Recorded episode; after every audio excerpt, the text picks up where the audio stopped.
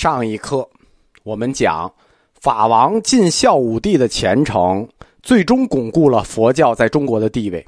佛教作为一种教义，也作为一种宗教组织，它在中国皇室的存在取得了正当性和合理性。皇室佛教虽然被几位帝王的反佛所中断，但是在总体上，自公元四世纪开始，始终延续，直到封建王朝的结束。皇室嘛，上有所好，下必甚焉。佛教在皇室的传播取得胜利后，那接着庶民佛教的兴起就是一个必然。当佛教成为一种流行文化之后，它完全渗透到了朝廷和士大夫阶层中间。但是，虽然它渗透到了士大夫阶层中间，却存在一个独特而有趣的文化现象，就是大家不太读佛经。这实际是一个客气的说法，其实就是几乎不读。就是世人们爱佛教，却不读佛经。这有趣的文化现象一直延续到今天，差不多也是这样。大部分人就是读一个入门的《心经》《金刚经》。再多读两本《药师经》《地藏经》《无量寿经》，几乎就到头了，不会再多了。晋孝武帝在宫中建立经舍以后，于皇家的内廷书院收藏了佛典。这个佛典的目录是有记录的。根据《晋中经录》记载，内廷书库在晋孝武帝的时候，共载有书目两万一千卷，其中佛经仅存十六卷。皇上收藏了两万多卷书啊，只有十六卷佛经，万分之七点六。我算了一下，这个比例是不是有点差的忒大了？又过了一百年，到了南朝的时候，皇帝的内廷书库就是根据这个《晋中经录》记载，藏书达到了三万六千卷，其中佛经四百卷，那是多了一点啊，但是还是不到百分之一。这说明什么问题呢？说明中国有教养的上层社会和士人阶层，虽然他们爱好佛教的思想和理论，但实际上他们却从未认真的研读过佛教的权威经典。这就好像现在，你找一个有文化自信的人去问他一下，你有没有读过《反杜林传》，有没有读过《哥达纲领批判》，肯定没有，一个道理。那么士大夫们不读佛经。靠什么学习和了解佛教的呢？靠听。数以千计的佛教爱好者，他们获得佛教知识的来源，就是那种公开的讲法会，皇室出钱或士大夫出钱，比如请这些高僧、主法泰僧团的僧人、支顿僧团的僧人，公开的讲习传授佛法。但是这种公开的讲法会也不多，对吧？市场举行，但总量并不多，也不是每次都能赶上。在日常，佛学知识又是怎样在世人阶层中传播的呢？是通过东晋流行的清谈沙龙。我们讲过，东晋最流行的文化活动就是清谈沙龙。清谈会很多时候的主题就是讨论佛教，就是讲佛学的一个小班儿。很多同学在喜马拉雅听我讲课来学习佛教的知识，这并不稀奇。事实上是，自古以来学佛靠听的就比靠看的用户多得多得多，而且这是打有佛教以来的传统，就是听法比看法的人要多得多。两千年了，这个传统。很多同学跟我说，吴老师的课要是有书稿看就更好了，你们错了。靠看来学习佛教的只适合少数人，对大多数人来说，学佛最好的方法就是听。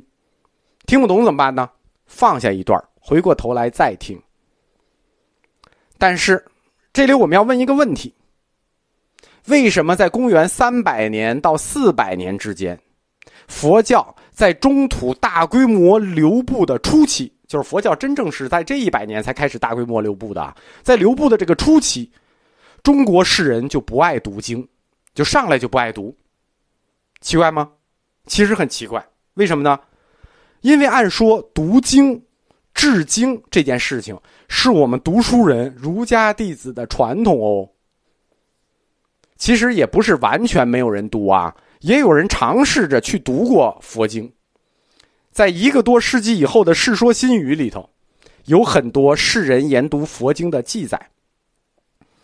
但是无一例外的是，读书人对佛经，尤其是这个阶段流行的主流佛经《般若经》。的评价都很负面。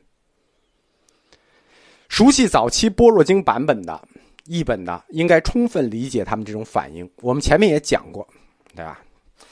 迷之文字，经文的体系十分巨大，而且琐碎，无尽的重复与否定。《般若经》其实即使到了后期，鸠摩罗什大师重译的那个版本《大般若经》，也没好到哪儿去。